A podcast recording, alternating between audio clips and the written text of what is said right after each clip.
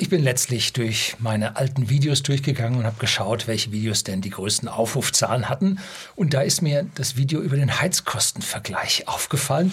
Das hat 969.000 Aufrufe erreicht und ich wusste gar nicht, dass das im Verborgenen immer so weitergelaufen ist, dass das also so ein Dauerbrenner war, die Leute interessiert hat. Und das war bislang mein meist aufgerufenes Video auf YouTube. Habe ich nicht gewusst. So. Und da die Preise alle in den vergangenen Monaten und Jahren Achterbahn gefahren haben, also die Energiepreise, möchte ich also dieses Video jetzt wiederholen, allerdings mit einem anderen Fokus und einer etwas besseren Übersicht, weil hatte ich so Bilder hochgezeigt und so. Nee, war ein ganz frühes Video aus 2014 sondern diesmal soll es dann eine Tabelle geben, finden Sie dann weiter hinten im Video.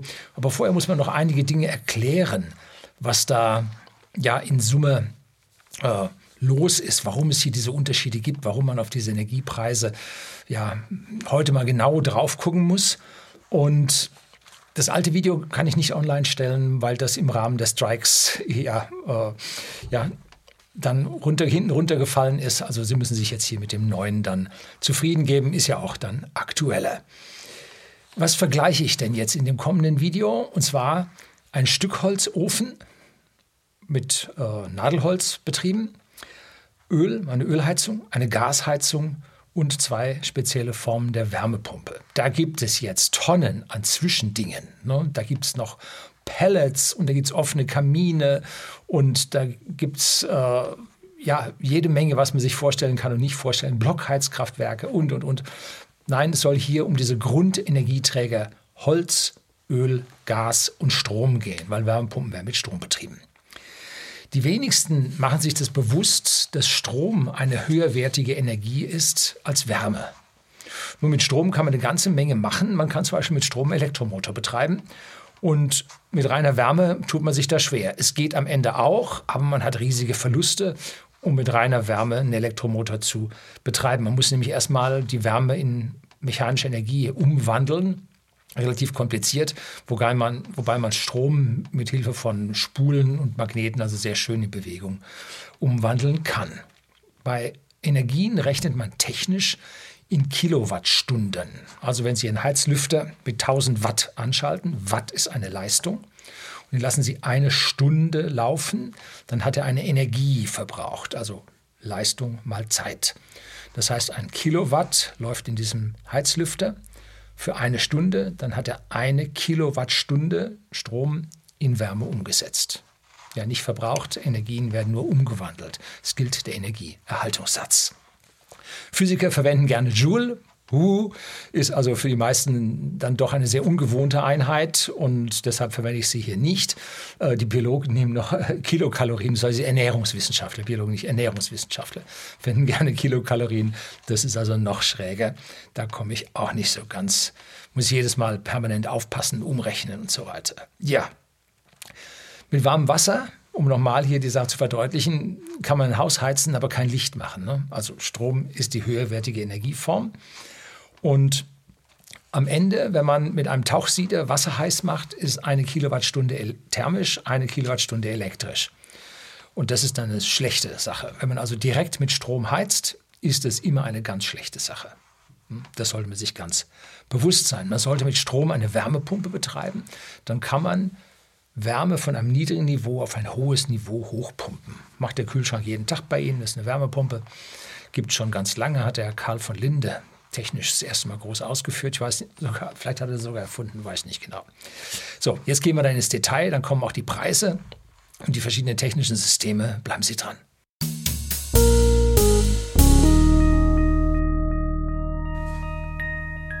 Guten Abend und herzlich willkommen im Unternehmerblog, kurz Unterblog genannt. Begleiten Sie mich auf meinem Lebensweg und lernen Sie die Geheimnisse der Gesellschaft und Wirtschaft kennen, die von Politik und Medien gerne verschwiegen werden.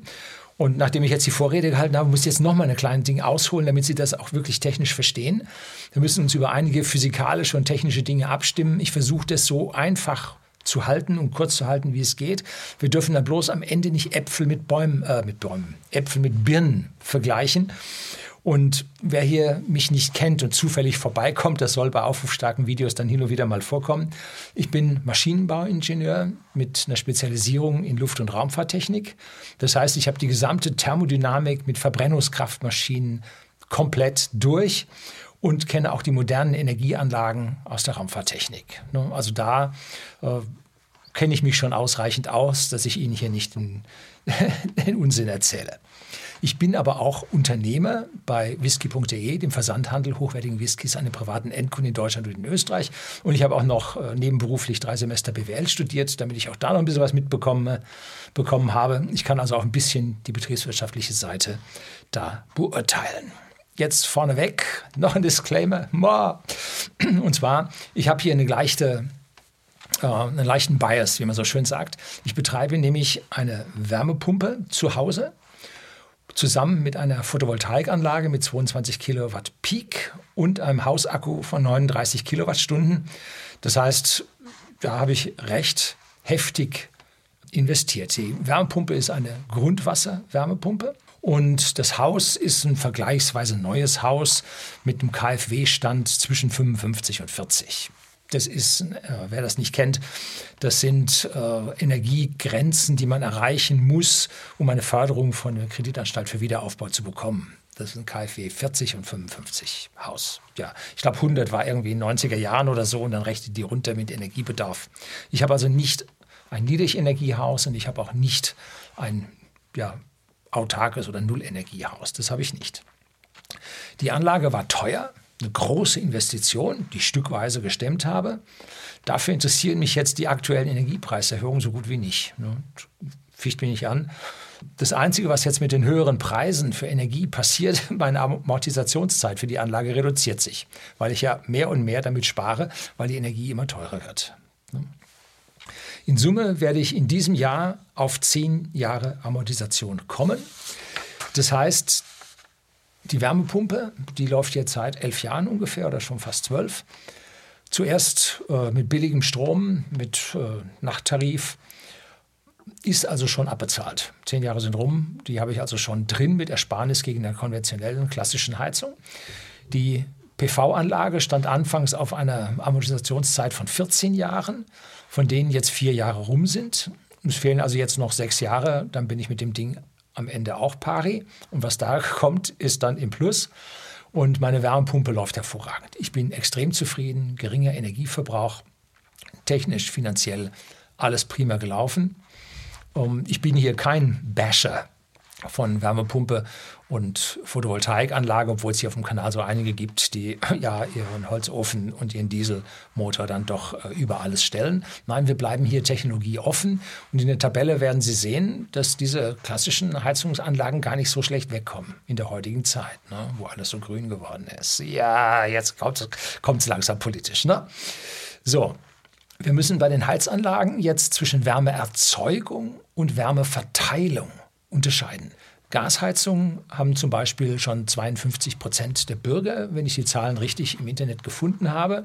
Und auch wir bei whisky.de haben eine Gasheizung. Und in dieser Gasheizung brennt fast eine, äh, eine fast 2000 Grad heiße Flamme, so ist richtig, also irgendwo 1800, 1900 Grad und erhitzt, erhitzt Wasser auf Temperaturen zwischen 35 und 65 Grad. Das ist die Wärmeerzeugung. Man kann auch Öl, Holz zum Feuer machen verwenden. Dann hat man da unten ein über 1000 Grad heißes Feuer laufen, meistens im Keller, bei uns bei whisky.de unterm Dach, weil dann der Kamin oben kürzer ist und so eine Gasheizung stört ja nicht. Ne? Stinkt auch nicht, ist einfach eine kleine Kiste an der Wand. Und ja, es geht also darum, hier mit Feuer einen Träger Wasser heiß zu machen. Normale Ölheizungen haben immer noch ein knappes Viertel der Bundesbürger, also ungefähr 23,8 oder so habe ich rausgelesen. Und auch wir in der Familie haben noch ein Haus, was mit Öl beheizt wird. Und der hat gerade seinen Öltank bis oben voll gemacht, als der Ölpreis mal wieder unter einem Euro gefallen war. Die Wärmeverteilung kann nun auf die verschiedensten Arten und Weisen im Haus erfolgen. Wenn jemand sagt, er hat eine Infrarotheizung, dann sagt das nichts über die Wärmeerzeugung sondern nur über die Wärmeverteilung im Haus oder in der Wohnung. Und man kann jetzt so eine Infrarotheizung, heutzutage ist ganz üblich, die direkt mit Strom 1 zu 1 äh, zu betreiben und auf eine hohe Temperatur zu bringen, dass die Strahlung funktioniert. Das geht mit TO4. Wenn man verdoppelt die Temperatur auf der Oberfläche der Heizung, äh, strahlt das 16-fach so stark. Ne? Also das ist massiv. Hängt das von der Temperatur ab. Man kann aber auch mit einem sehr heißen Wasser, mit 80, 90 Grad, so einen Heizkörper, einen Deckenheizkörper, die dann typischerweise größer sind, habe ich mal in einem alten Krankenhaus gesehen gehabt, kann man die befüllen und dann strahlt der von der Decke dann von diesem sehr heißen Wasser ab. Aber heute ist die, die Infrarotheizung direkt mit Strom eigentlich das Übliche. Es gibt physikalisch drei verschiedene Arten der Wärmeübertragung bzw. Verteilung. Das erste ist die Strahlung. Das macht die Sonne, die strahlt sie an. Die Infrarotheizung von der Decke, die ich erzählt habe, strahlt. Aber auch wenn man Kachelofen ordentlich aufheizt, dann, uh, da ist aber schön warm dran. Ne? Das ist die Strahlung, die vom Kachelofen dann kommt. Das zweite ist die sogenannte Konvektion. Da wird üblicherweise Luft über heiße Flächen bewegt und die Luft übernimmt die Wärmeenergie von diesen Flächen. Ganz typisch ist so ein Radiator im Haus. Das steht, Radiator steht für, für, ja, für Strahlung. Das heißt, er hat eine Strahlung auf der Oberfläche, aber er hat auch Rippen und durch diese Rippen strömt die Luft und wird dabei erwärmt. Das heißt, die zieht unten kühle Luft an, erwärmt durch diese vielen, vielen kleinen Kamine in der Heizung und kommt oben dann als warme Luft raus und gibt dann so eine Zirkulation im Raum. Also das ist die Konvektion, die da läuft. Allerdings gibt es auch Kachelöfen, die Luftkanäle in andere Zimmer und andere Stockwerke haben. Da wird dann auch äh, mit heißer Luft, mit Konvektion geheizt. Ja, und das dritte ist die Leitung, die bei dieser Wärme relativ selten bei der Erhitzung eines Hauses oder der Erwärmung eines Hauses vorkommt. Äh, so eine Herdplatte, eine konventionelle, nicht diese Halogenbrenner, die strahlen wieder und die äh, Gas, äh, die Induktion geht halt per elektromagnetischem Feld. Aber die klassischen Herdplatten, das ist Wärmeleitung zum Boden des Topfes. Was kann man in der Wohnung? Ja, zum Beispiel, wenn Sie, ich ge äh, gehe gerne barfuß in der Wohnung und da wir eine Fußbodenheizung haben, hätte ich Wärmeleitung zwischen dem erwärmten Fußboden und meinem Fuß. Da geht also auch Wärmeleitung. Da hat man immer warme Füße. Sehr angenehm. Und alle diese Systeme haben jetzt spezielle Vor- und Nachteile generell zu sagen, A ist besser als B, das trifft die Sache nicht. Da müssen Sie offen genug sein und müssen sich überlegen, was haben Sie A für bauliche Voraussetzungen, B, was haben Sie persönlich für Vorlieben. Zum Beispiel, wenn Sie eine frierende Frau haben, dann wird es relativ schwierig, äh, hier ein angenehmes Klima in einem Zimmer, im Wohnzimmer zu erzielen. Und vielleicht möchte Ihre Partnerin ja auch nicht ständig unter der Decke oder mit dem Muff da umeinander sitzen, sondern möchten eine angenehme Wärme haben. Da müssen sie sich andere Dinge überlegen als jemand, der sagt mir sowieso immer zu warm, ne? die, die Nordmänner. Ähm, mir ist sowieso immer zu warm und es ist angenehm, wenn es mal so ein bisschen überschlagen ist. Das, das reicht mir schon. Ne? Also da müssen Sie sehr, sehr vorsichtig sein. Sie können nicht absolut sagen, A ist besser als B oder B ist besser als A. Ne? Also da muss man die auf die äh, Besonderheiten eingehen. Elektrische Infrarotheizungen, ich habe letztlich eine Mail bekommen, wo jemand danach gefragt hat. Die sind momentan sehr beliebt, allerdings nur bei denen, die es jetzt sehr gerne kühl im Haus haben, was eigentlich auch von der Luftfeuchtigkeit und so an, äh, vorteilhaft für die Atemwege ist. Aber dann mit der Infrarotheizung von oben ist es so, wie wenn die Sonne scheint und man hat so auf der Haut die Wärme. Ne? Ja. Wenn Sie die Infrarotheizung an der Wand haben, an der Seite, die Sie anstrahlen, dann ist das so wie am Lagerfeuer. Hinten kalt, vorne warm. Ne? Oder wenn Sie andersrum sitzen, hinten warm, vorne kalt. Also oben an der Decke ist da dann schon vorteilhaft, aber da können Sie dann durchaus kalte Füße haben. Ne? Also da muss man schon sehr aufpassen, was Sie mögen. Ne? Ich persönlich bin zum Beispiel ein Fußbodenheizungsmensch. Geht für mich nichts drüber. Ne? Als dritten Punkt muss man jetzt das Temperaturniveau der Heizung unterscheiden. Ne? Hat man es mit einer Hochtemperaturheizung oder mit einer Niedrigtemperaturheizung zu tun? Und meine Wärmepumpe bringt technisch nicht mehr als 58 Grad Celsius. Mehr kann dieser Kompressor da nicht erreichen. Und da hat sie allerdings einen relativ schlechten Wirkungsgrad. Der geht dann runter bis auf 3, also Arbeitszahl. Und wenn ich Wärme mit 35 Grad Celsius erzeuge für die Fußbodenheizung, dann geht der rauf auf 5,5. Also da sieht man, es gibt ein extra Video von mir, schreibe ich ihn unten in die Beschreibung rein, aber auch blende ich ihn hier oben jetzt mal ein, wo ich mich genau um die Wirkungsgrade der Wärmepumpe kümmere. Können Sie mal anschauen. Da gibt es auch Formeln, wie man den Wirkungsgrad der Wärmepumpe da an dieser Stelle dann berechnet, beziehungsweise dann für sich selbst, für seine Rechnungen davon ausgehen kann, was man denn dort für Wirkungsgrade an der Stelle dann hat. Und dieser sehr, sehr gute Wirkungsgrad bei 35 Grad Celsius ist genau der Auslegungspunkt, weil man damit eine Fußbodenheizung optimal beschicken kann. Hätte man der Fußbodenheizung Sache heißer, dann fängt auf einmal der Estrichs reißen an, die Fliesen da drauf reißen, die Fugen reißen auf als erstes und dann geht es weiter. Wäre also schlechter, heißer reinzugehen. Aber man braucht die 35 Grad, um über die kleinen Röhrchen entsprechend Energie ins Haus zu bekommen. Und so ist also eine Wärmepumpe ideal auf eine Fußbodenheizung ausgelegt. Warmwasser sollte die 45 Grad erreichen, damit Sie dann über den Verlust im Haus, über die Rohrleitungen, dann 40 Grad am Auslass Ihrer Dusche haben und die meisten Duschen haben ja dann Temperaturbegrenzer drin, die modernen Regeleinheiten, dass sie nicht heißer als 40 Grad werden. Die meisten kann man auch drüber drehen, dass sie dann tatsächlich volle Hitze rausbekommen. Aber ist nicht so angenehm oder nicht so günstig für die Haut, wenn sie da draufgehen mit Temperaturen, die oberhalb der Genussstemperatur von Eiweiß sind. Da muss der Körper schaffen. Das ist schon eine halbe Sauna. Ne? Gut. Einmal pro Monat sollte das Warmwasser aber heißer sein, damit eventuelle Bakterien in ihrem Wasserkreislauf hier ja, abgetötet werden und die Bakterien laufen auch mit Eiweiß. Also da müssen sie über die 42 Grad rauskommen. Die Bakterien können sie ein bisschen schützen. Dann gibt es so ein paar kühlere Bereiche, so ein totes Stück oder so. Also da sollte man dann mal so auf 55 Grad hoch, einmal im Monat, damit die da im Prinzip aussterben. Das können die Heizung, die modernen Heizungen, alle, die zwischendrin da mal hochfahren. Ne? So, und wenn wir nun mit diesen geringen Temperaturen von 35 Grad und so fahren, dann nennt man das eine Niedertemperaturheizung. Haben Sie allerdings die alten klassischen Heizkörper an der Wand mit wenigen Rippen, dann müssen sie da mit 65 Grad rein im Winter, wenn es draußen kalt ist, damit überhaupt was rauskommt an Wärme. Und dann spricht man hier von einer Hochtemperaturheizung, also wenn das Wasser äh, heißer ist, was da reingeht. Ne? Die Kessel werden dann typischerweise auf 80, 90 Grad aufgeheizt und dann kann man da mit einem Mischer, äh, wird dann die Vorlauftemperatur entsprechend eingestellt, heute komplett elektronisch nach Wärmebedarf des Hauses, sind Sensoren drin und so weiter, funktioniert alles gut. Mit einer Wärmepumpe können Sie jetzt aber diese alten Heizkörper mit 65 Grad nicht beschicken. Das geht einfach nicht. Ne? So hoch kommen die Wärmepumpen nicht rauf. Beziehungsweise vielleicht ganz wenige, aber der Schnitt der Wärmepumpen schafft es nicht. Und hat man im Altbau seine Fenster getauscht und vielleicht isoliert die Wände, dann sind die Heizkörper in der Regel überdimensioniert und dann kann man mit einem geringeren Vorlauftemperatur seine Heizkörper beschicken. Wir hier im alten Keller, den wir noch von whisky.de als Lagerraum von vor boah, 2001, vor 2001 hatten.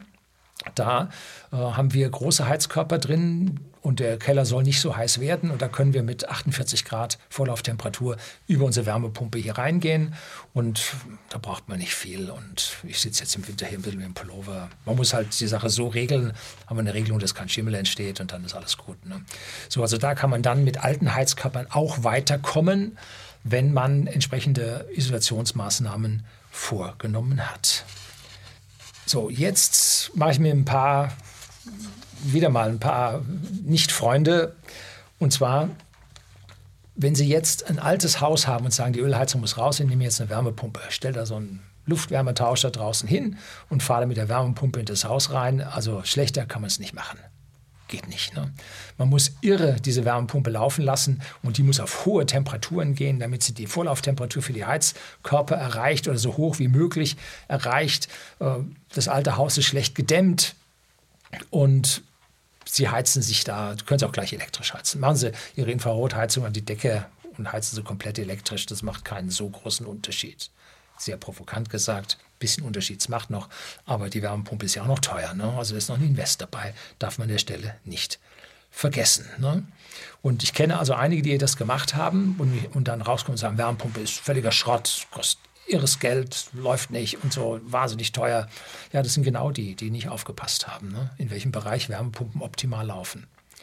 Es gibt auch ziemlich viele, die einen falsch beraten weil ganz, ganz viele Heizungsbauer sind noch, äh, ja, sagen wir mal, auf dem Trip, im Keller muss ein Feuerchen brennen. Und jetzt modern, ja, da gibt es dann Förderungen und die Bauherren wollen das und dann bauen die denen das bei der Renovierung dann ein, ohne auf das ganze Haus zu achten und dann geht es halt daneben. Ne? Das ist die Geschichte. Man kann also ziemlich viel an dieser Stelle falsch machen. Wenn man allerdings einen Holzofen als Zusatzheizung hat, dann nimmt man die Wärmepumpe fürs Wasser, macht die, und das Überschlagen vom Haus mit so ein bisschen Wärme und den Holzofen nimmt man, um die richtige Wärme im Winter reinzubringen. Dann machen diese Wärmepumpen Sinn. Komme ich am Ende auch noch ein bisschen drauf. Jetzt zur Berechnung der Energiekosten, was ja das für Sie das Interessante ist. Wie lege ich meine Heizung aus? Was nehme ich denn überhaupt? Es ist dabei sehr schwierig, die Preise zu bestimmen, weil wir ja seit 2022, 2023 extrem fluktuierende Preise haben. Ich versuche mich da mal mit langfristigen Schätzungen. Mit allem Plus, Minus, Fragezeichen, die Sie sich da vorstellen können. Und es gibt allerdings auch politische Strömungen, die die große Richtung vorgeben. Wenn sich also politisch nicht groß etwas ändert, dann müssen wir mit dem, was jetzt gerade passiert, müssen wir weiterleben. Sollte man auch davon ausgehen und sich jetzt eine Heizung zu bauen und zu hoffen, dass die Politik sich ändert, ja, weiß man nicht so. Ne? Ist schwierig. Also Prinzip Hoffnung würde ich jetzt nicht nehmen. Die Kohleöfen, die sind bis auf wenige Regionen in Deutschland sind die weg. Also man sieht hin und wieder mal beim, beim Baumarkt so ein paar Kohlebriketts liegen. Dann gibt es so Holzbriketts, die da liegen. Also diese Kohleheizungen sind im Prinzip weg.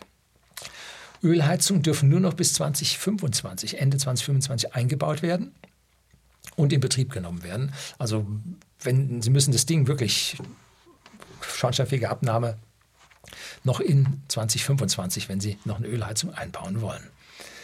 Es gibt Pläne, dass man Ölheizungen schon nur noch ab 2024 genehmigt, in Kombination mit 35 Prozent regenerativer Energien was man sich da überlegt. Photovoltaik mit aufs Dach, irgendwas. Ne? Mal gucken. Auch Holzheizungen haben Sie sicherlich auch mitbekommen, unterliegen einer heftigen Regulierung. Bis 2024 muss die Umstellung in Sachen Feinstaub abgeschlossen sein. Sie haben diese üblichen Stinker da draußen, ne? besonders im Winter bei Inversionswetterlagen, wenn die die anheizen, das stinkt wie die Pest. Ne? Unten haben sie kalte Luft, oben drüber liegt, liegt Warme und die kalte Luft drückt jetzt hält jetzt, diese Inversionsschicht hält jetzt diesen Feinstaub unten über den Städten, bilden sich diese Glocken aus, leicht bräunlich, auch noch von Stickoxiden drin. Äh, und das ist ja Feinstaub, naja, es ist Staub, der da rauskommt. Der Nachbar hat ein Haus, ein Holzhaus äh, mit der Säge äh, grob geschnitten und da liegen dann liegt schwarzer Staub an diesem Sägerauen dreifach Strichen immer noch so kleine Vorsprünge liegt, immer schwarz da drin, ne? weil bei uns in der Gegend da halt so viel mit Holz geheizt wurde. Nicht so gut. Und einige Leute sagen, ah, das riecht so gut. Ne? Vorsicht, Vorsicht. Das sind karzinogene Stoffe. Das sind unvollständige Verbrennungen und damit kriegen sie krebserregende Stoffe. Und das ja, man rechnet aus, dass da pro Jahr in Deutschland einige zigtausend Leute an diesen karzinogenen Stoffen, die aus diesem Hausbrand herauskommen, sterben. Und deswegen macht man diese Regulierung und nimmt diese Staubbelastung aus den Kaminen zurück. Unsere Vorfahren am Lagerfeuer, ja, die haben das volles Rohr abbekommen. Die wurden aber in der Regel auch nicht älter als 40 Jahre. Ausnahmen gibt es immer. Und äh, da war der Krebs an der Stelle noch nicht so am Vormarsch. Ne? Wenn Sie aber jetzt doppelt so lange leben wollen hm, oder leben, dann müssen sie sich schon darum kümmern, dass sie hier nicht zu viel Feinstaub einatmen und da kriegen. Das ist auch das Problem. Ein Kachelofen oder ein Stückholzofen im Hausinneren ist nie ganz dicht. Wenn sie so ein Haus reinkommen, dann merken sie, ah, da riecht es. Gut, ich bin vielleicht von dem Whisky-Tasting ja ein bisschen sehr sensibel in der Nase auf Gerüche, vor allem auch Rauchgerüche ähm, weil es ja rauchigen Whisky gibt. Also an der Stelle, wenn ich in ein Haus reinkomme und da brennt der Kachelofen, das riecht man sofort. Der ist nie, nie ganz dicht. Und diese Staubbelastung haben sie. Da können sie auf ihren CO2-Messer schauen und sagen, oh, jetzt ist aber 1000 auf dem Messgerät. Ja.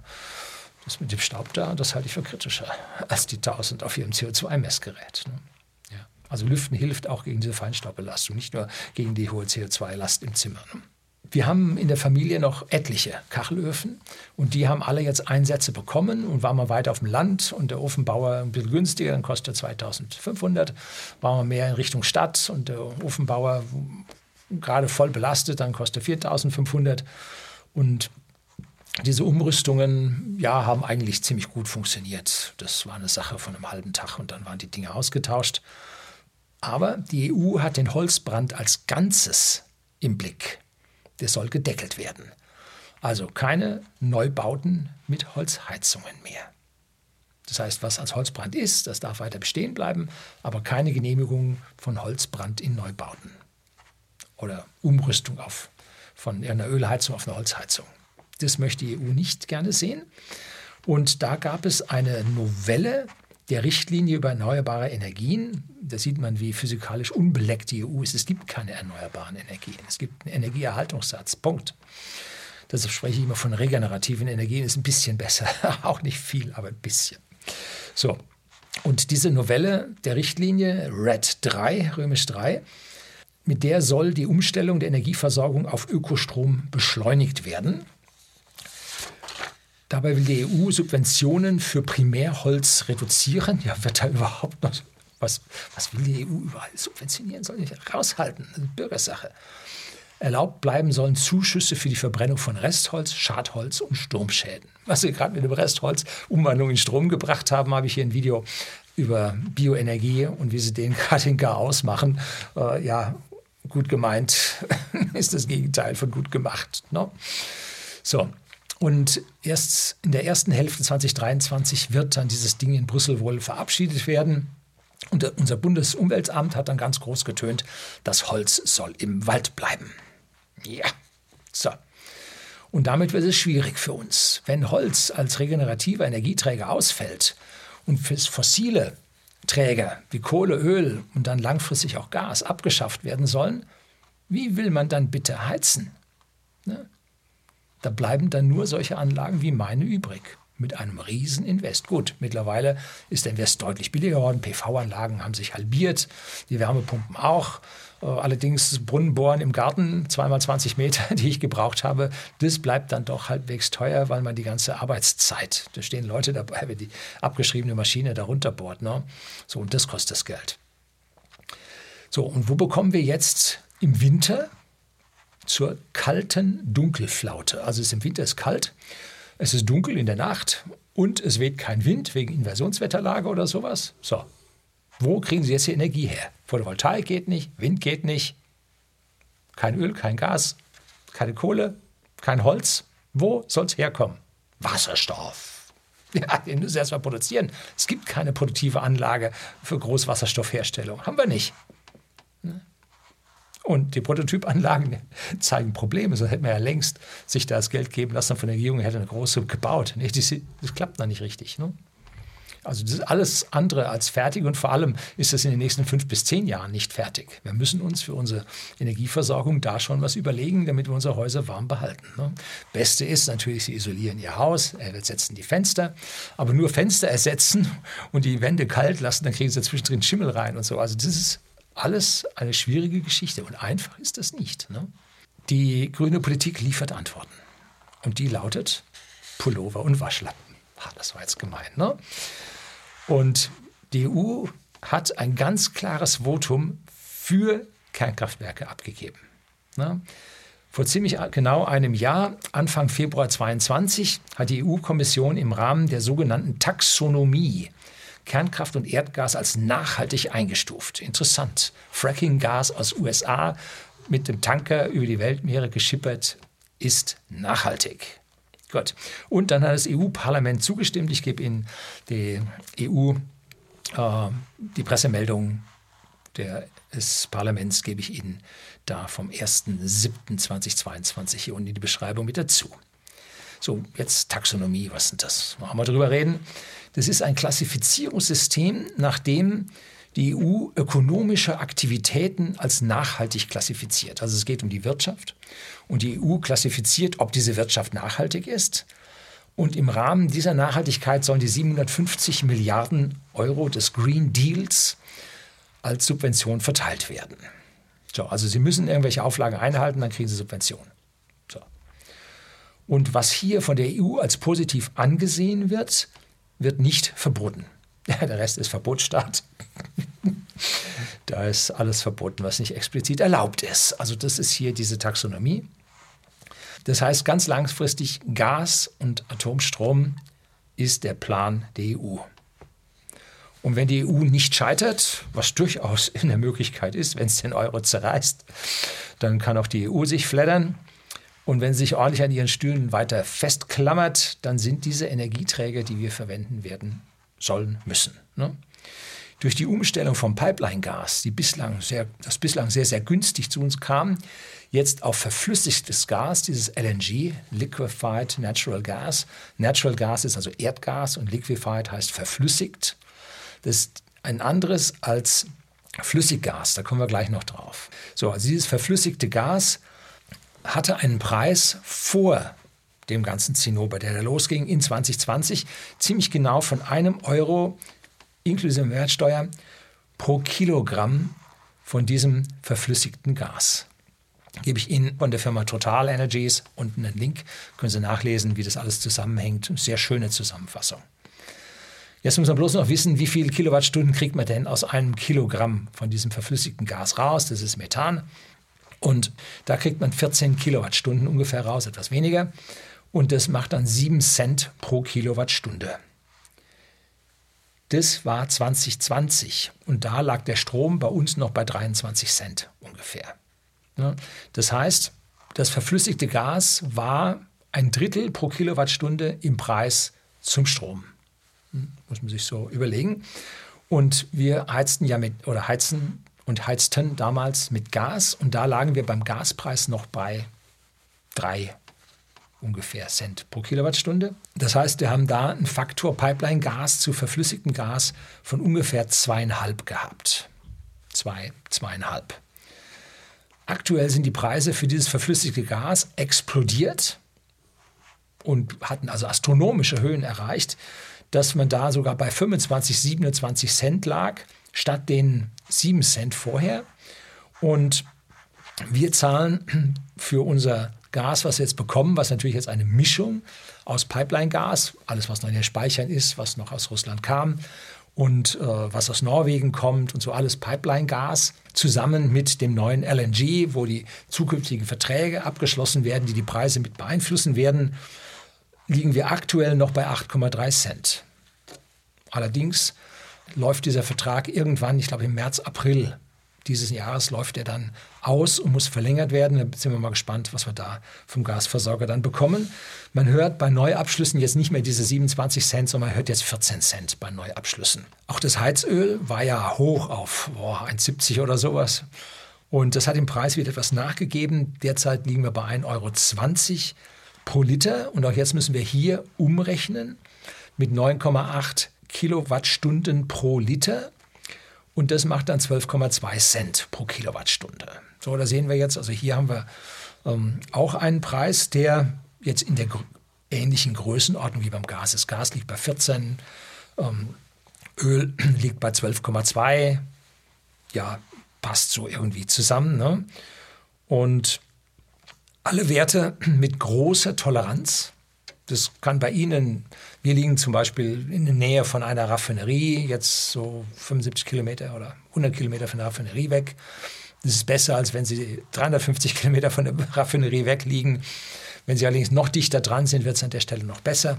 Und warum sind diese Preise jetzt ähnlich mit zwischen diesen Energieträgern? Nun, es gibt Ausgleichsvorgänge. Es gibt Großabnehmer, Industrie, die können alternativ mit Öl oder Gas feuern. Manche haben noch die alten Ölanlagen, bevor sie auf Gas umgestellt haben. Jetzt können sie die alten Ölanlagen reparieren und wieder mit Öl fahren. Hm, es muss ja nur Wärme erzeugt werden. Dann haben sie einmal einen Gasbrenner, das andere Mal haben sie einen Ölbrenner. Ja. Und dann stehen die Kraftwerke im Wettbewerb zueinander. Man muss also ähnliche Preise für die Stromlieferung bringen, weil dann wird dort äh, entsprechend bevorzugt. Wer allerdings jetzt äh, Natural Gas, also Erdgas, jetzt auf einmal in der Taxonomie entspricht und das Öl nicht, dann wird man im Strombereich anders subventionieren, damit das Gas bevorzugt werden wird. Allerdings 750 Milliarden für die ganze EU, so viel ist es auch nicht. kann man also nur ein bisschen machen. Ne? Ist also an der Stelle ein bisschen schwierig. Jedenfalls kann man sehen, die Preise korrelieren miteinander und das macht jetzt die Auswahl Ihres Heizungssystems, welchen Energieträger ich nehme, schon mal nicht mehr so schwierig, weil die Preise sich durch den Markt, und das sind Sie und das bin ich, durch den Markt werden sich diese Preise angleichen. Wenn es also die Leute sich mehr auf das eine hingehen, dann müssen die anderen den Preis runtergehen. Dann sagen die Araber, jetzt können wir nicht mehr so viel Geld verdienen, mit dem Öl müssen wir mit dem Ölpreis runtergehen. Dann geht der Ölpreis runter. Dann sagen sie, na, die nehmen so viel Öl ab, jetzt erhöhen wir mal nicht die Produktion, dann steigt der Ölpreis wieder. Ne? Und so regeln alle miteinander, bis ja, sie entsprechend ihre Investitionen, aber auch ihren, ihren Geld, ihren Cashflow, den sie zum Betrieb ihres Landes benötigen, dann da rausbekommen. Jetzt kommen wir zum Holz. Aktuell liegt bei uns der Brennholzpreis pro ofenfertigen Raummeter. Das ist also Scheite, passend für einen Kachelofen, in einer Box, wo die einmal einen Meter hat. Ne? Ein Raummeter nennt man auch Steher. Und das als Nadelholz getrocknet, fertig gespalten, an die Grundstücksgrenze liegt bei 90 Euro pro Raummeter. Das ist ein stolzer Preis. Ich erinnere mich noch dran, da lagen sie bei 50, 60, ein paar Jahre her. Und so ein Nadelholz bringt 1700 Kilowattstunden pro Raummeter und zwar Brennwert. Das nannte man früher den oberen Heizwert. Das war, wenn man sämtliche Energie rauszieht, auch aus dem Abgas und so weiter. Ne? Das war also der obere Heizwert, nennt sich heute Brennwert. Und diesen Brennwert kann kein Ofen bringen, sondern die bringen nur im Prinzip den Heizwert, nennt sich früher unterer Heizwert, und der liegt ungefähr 10 Prozent niedriger. Und diese 90 Euro durch jetzt 1500 Kilowattstunden macht 10 Cent pro Kilowattstunde. Wer hätte das gedacht? Kommt alles wieder aufs Gleiche raus. Ne? Also die Menschen rechnen, suchen sich den billigsten Energieträger für sich aus, ob sie jetzt ihren Öltank voll machen oder mit dem Kachelofen dazu heizen, ob sie eine Gasheizung haben oder mit dem Kachelofen dazu heizen. Das alles nivelliert sich ein und führt ungefähr zum identischen Preis von 10 Cent pro Kilowattstunde. Wie gesagt, Ofen fertig, getrocknet, angeliefert. Da ist ein Haufen Arbeitszeit mit drin, die Geld kostet, die sie bezahlen müssen. Und ein Nachbar von mir hat sich vor ein paar Jahren mal einen Baum, so ein richtiger 25 Meter Baum, im Wald gekauft. Der stand da, musste weg. Den hat er selber gefällt, selber zerteilt, selber abgefahren, selber getrocknet und da kann man den Preis schon vierteln. Also das kann man durch eigene Arbeit sehr viel machen. Und wer das gerne macht, bitte. Ne? Es gibt auch relativ einfache Maschinen zum Holzspalten. Der Vorteil von Öl und Holz liegt jetzt daran, man hat es zu Hause und die Heizung läuft. Ne? Man hat seinen Puffer. Das ist beim Erdgas jetzt in den kommenden Monaten nicht mehr so ganz sicher, ob da genügend Erdgas dann auch aus der Leitung kommt. Jetzt kommen wir zum LNG, zum Liquefied Natural Gas. Das heißt, es ist verflüssigtes, natürliches Gas, Erdgas. Und dieses Erdgas ist chemisch ein Methan. Ein bisschen ein paar Sachen mit dabei. Das muss jetzt erstmal hochgradig gereinigt werden, braucht Energie. Und dann muss man diesem Gas die Energie entziehen. Man muss es kühlen auf minus 165 Grad, dann wird es flüssig und man kann es in den Tanker packen und zu uns fahren. Und diese Tanker brauchen Sprit zum Fahren. Gut, die Pipeline braucht Verdichterstationen, wo sie auch was verbrauchen, allerdings weniger.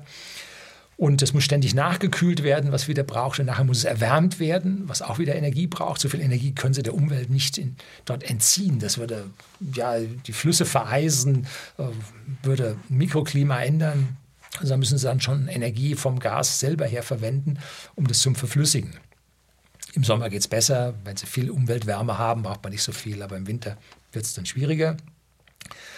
Und jetzt kann man auch noch das LPG, Liquid Petroleum Gas, glaube ich, heißt das P Petroleum. Ja, ich meine schon. Und wir haben bei whisky.de heizen wir mit Gas, haben wir einen Gasanschluss ans Pipeline-Netz, an die Versorgung. Und da wäre eine sehr schnelle Umrüstung auf dieses LPG möglich. Dazu hat man da einen Tank im Garten. Und dieses LPG ist vor allem Propan mit einer etwas längerkettig, ne, mit ein bisschen Butan-Beimengung. Das spart man sich das Reinigen. Und das wird relativ schnell flüssig, wenn man das unter geringem Überdruck, äh, ja, unter geringem Überdruck hält. Und dann ist das flüssig und dann kriegt man so einen Tank im Garten, ja, weiß nicht, zweieinhalb, fünf oder zehntausend Liter kriegt man dann da rein. Das reicht für ein ganzes Jahr. Und da kann man mit diesem LPG kann man genauso fahren wie mit Öl. Und dieses LPG gibt es bei der Destillation von Öl, von Rohöl aus der ja, bei den, in den Raffinerien fällt das an. Man kann auch noch mehr davon erzeugen, wenn man mit hoher Temperatur diese Kohlenwasserstoffe zerteilt, in kürzere cracked nennt man das, und dann kriegt man davon noch mehr.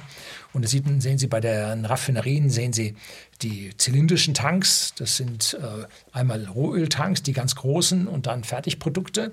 Und dann sehen Sie auch Kugeltanks. Da sind typischerweise dann Gase drin. Und aktuell kostet bei uns in Oberbayern der Liter von diesem LPG, von diesem Propan, 70 Cent.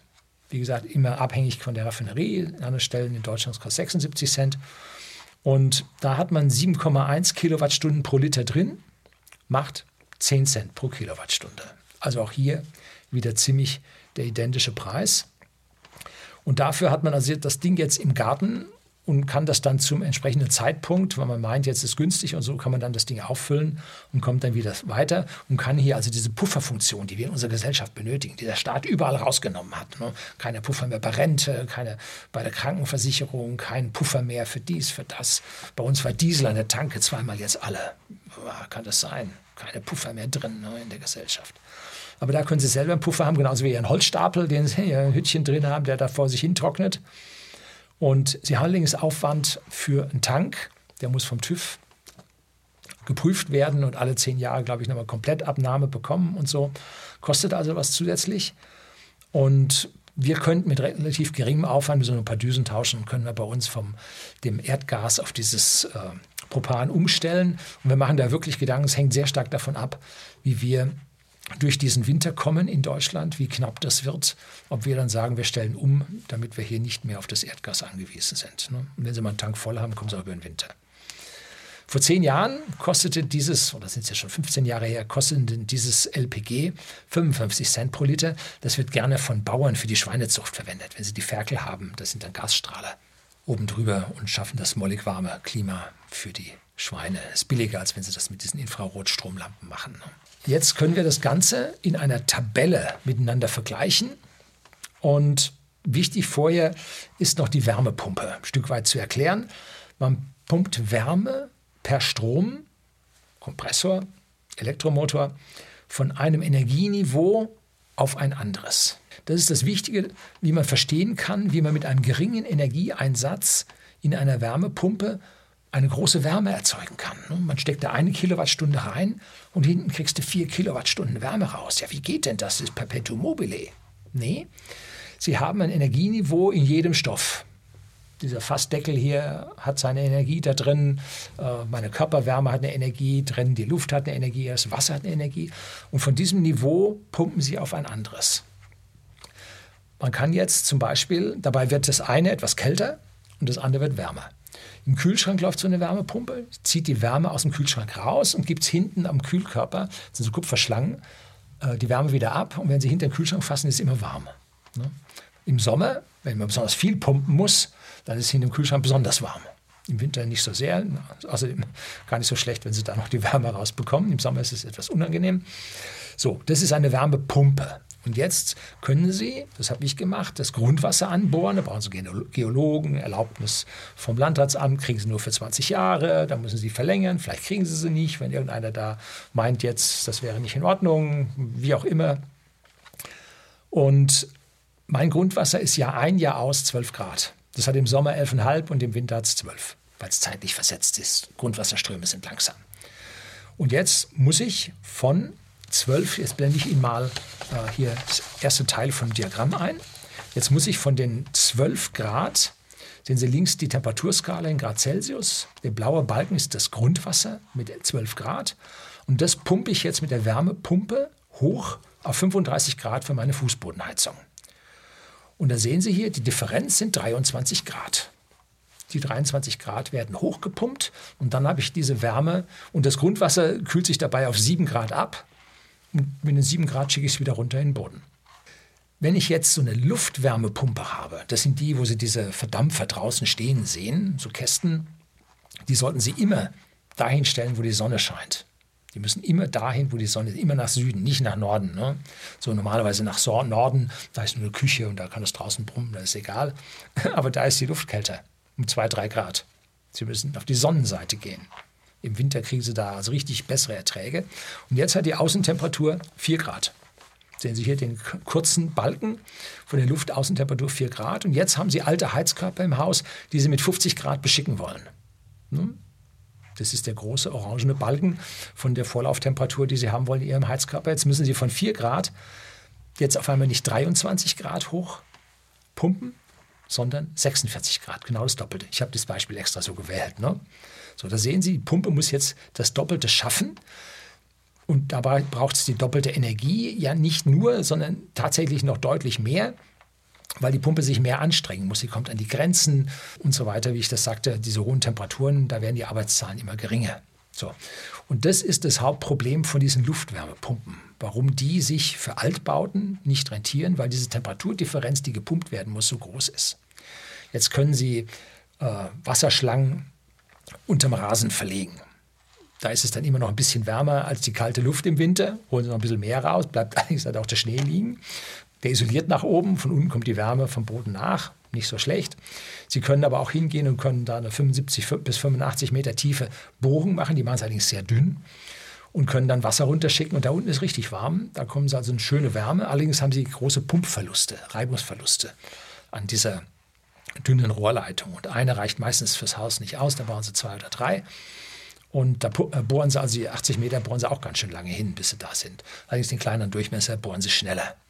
So, also gibt es verschiedensten äh, Methoden, wie man da an der Stelle rankommt. Diese Arbeitszahlen, die man so hört von diesen Wärmepumpen oder Jahresarbeitszahlen, die hängen jetzt sehr stark von dieser Temperaturdifferenz ab. Und in meinem Video über Wärmepumpen gebe ich Ihnen unten einen Link und hier oben finden Sie da auch mal kurz eine Einblendung, eine Infobox. Da sagt man 75% Umweltenergie, 25% Strom. Das gibt eine Jahresarbeitszahl von 4.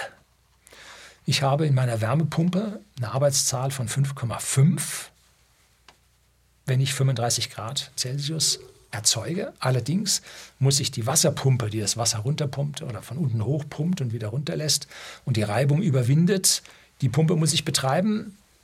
Da geht mir jetzt noch mal was ab. Und ich habe noch äh, Pumpen, die das Wasser durchs Haus pumpen, da geht mir auch noch was ab. Damit komme ich auf eine Gesamt... Und ich muss noch hohe Temperatur fürs Warmwasser, wir sind nur zu zweit, das ist nicht so viel. Waschlappen haben wir auch. Ähm, da komme ich auf eine gemischte Jahresarbeitszahl von ungefähr viereinhalb. Das ist so was ich hinkomme. Und das ist der Vorteil von dieser Grundwasserwärmepumpe.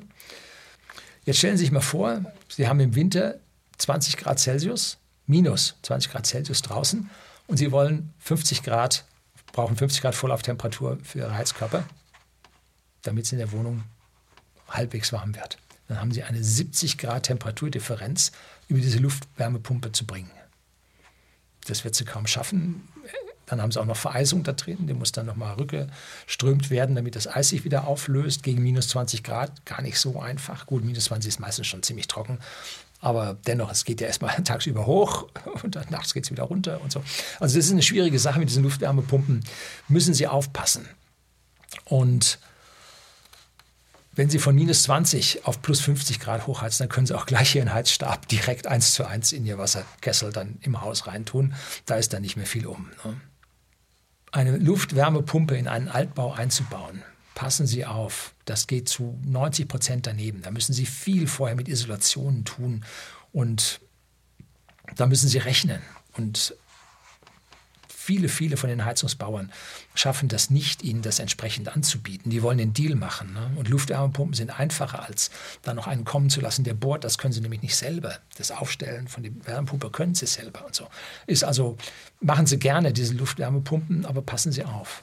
Wenn sie irgendwo am Meer wohnen, wo es immer, ich sage mal, plus 4, 5 Grad ist, ausgeglichene Temperaturen dort haben, dann mag das ganz gut funktionieren. Ne?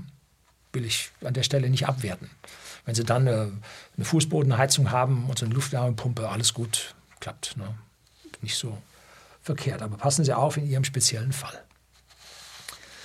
Wenn Sie jetzt Ihre Wärmepumpe, wie ich noch mit der Photovoltaik, koppeln und den Strom der Photovoltaik auch noch selbst verwenden, dann können Sie Ihren Strompreis tatsächlich halbieren. Drei Viertel des Jahres brauchen Sie sehr wenig vom Netz, fast nichts, und ein Viertel des Jahres brauchen Sie viel. Ich habe 70 Prozent Autarkiegrad bei mir hinbekommen. Und das führt bei mir zu etwas weniger als einem halben Strompreis. Ne? Rechnet man damit die ganze Geschichte durch, so kommt man mit der Photovoltaik im alten Bereich auf 10 Cent pro Kilowattstunde. Mit der Grundwasserwärmepumpe kommt man da sogar auf den halben Preis. Und jetzt zeige ich Ihnen die Zusammenstellung, die Zusammenfassung von diesen verschiedenen Heizarten. Und jetzt sehen Sie hier die Tabelle und da gibt es in der obersten Zeile das Stückholz. Da steht jetzt Arbeitszahl 1. Ja, da können Sie keine Wärme irgendwo hin und her pumpen, das Ding können Sie nur verbrennen.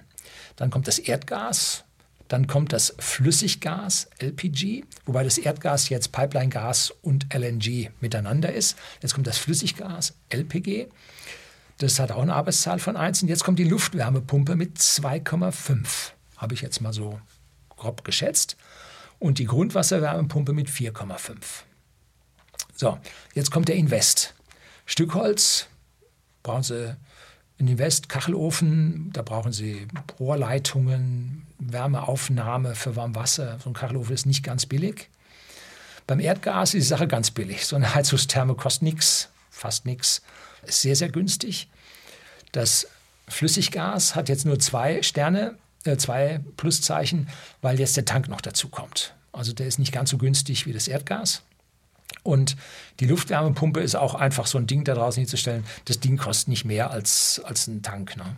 Und die Grundwasserwärmepumpe, zwei fette Minusstriche, das ist nämlich teuer. Hm?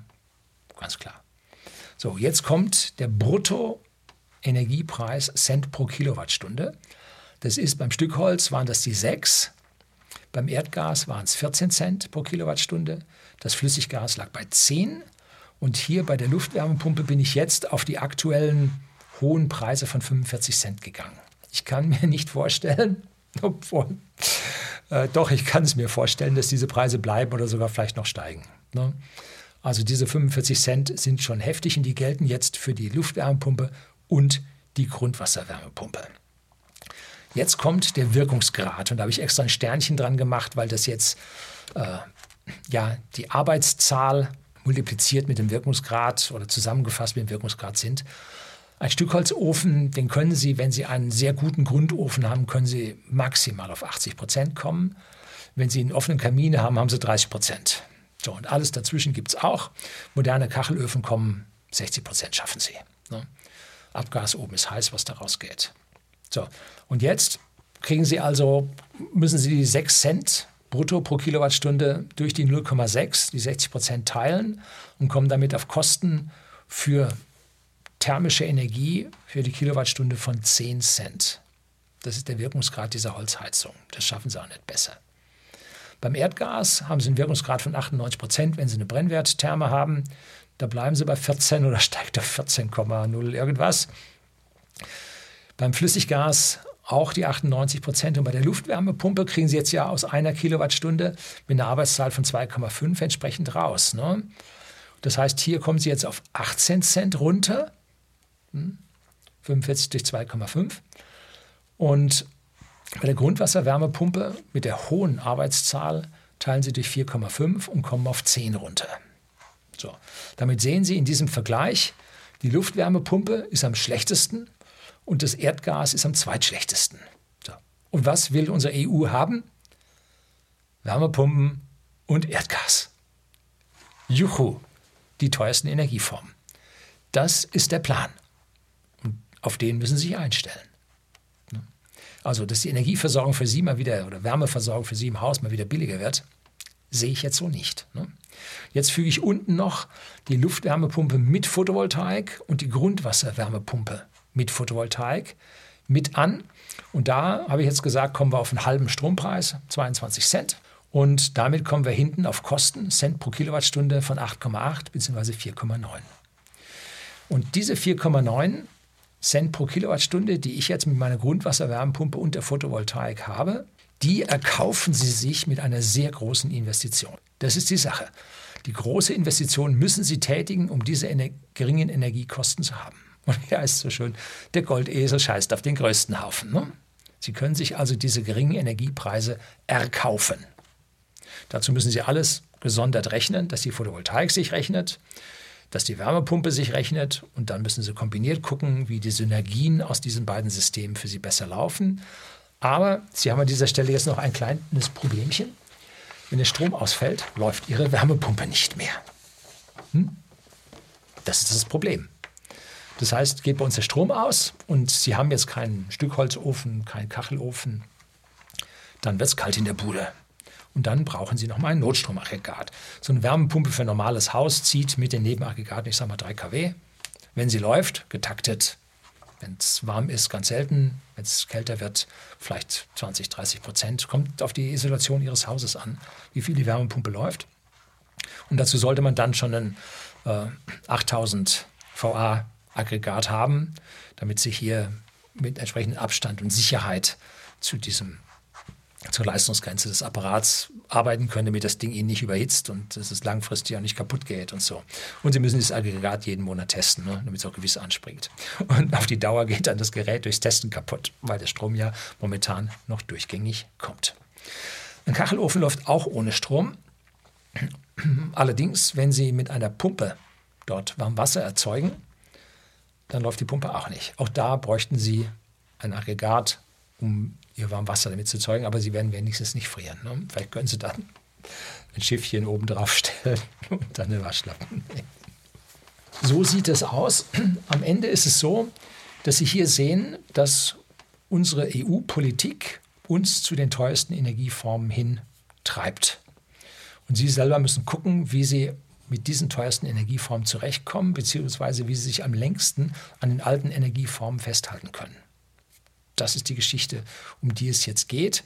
Und die Politik kann es nicht, 25 Prozent der Bevölkerung, die jetzt eine Ölheizung haben, zu sagen, morgen darfst du sie nicht mehr betreiben.